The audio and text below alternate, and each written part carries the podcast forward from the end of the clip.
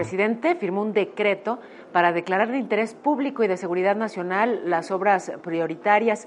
Esta mañana dijo que es para agilizar los trámites y que no se detengan las obras. Así que se harán sea como sea. El Instituto Nacional de Transparencia y Acceso a la Información está estudiando los alcances de este decreto para asegurar que pues, el derecho a la información sea garantizado.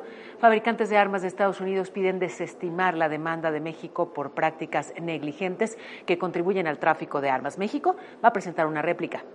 El canciller Ebrard denunció que hay empresas que siguen priorizando el beneficio económico a pesar del daño que provocan, esto en torno a las armas.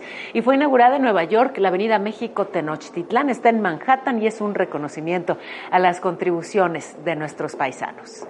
Capitán Archie. Qué gusto estar de regreso con ustedes. Esta mañana con 13 grados vamos a llegar solamente a 21 grados. Atención, después de las 6 de la tarde podremos tener alguna lluvia ligerita en forma de aislada. Muchas gracias, Capi. Hasta mañana.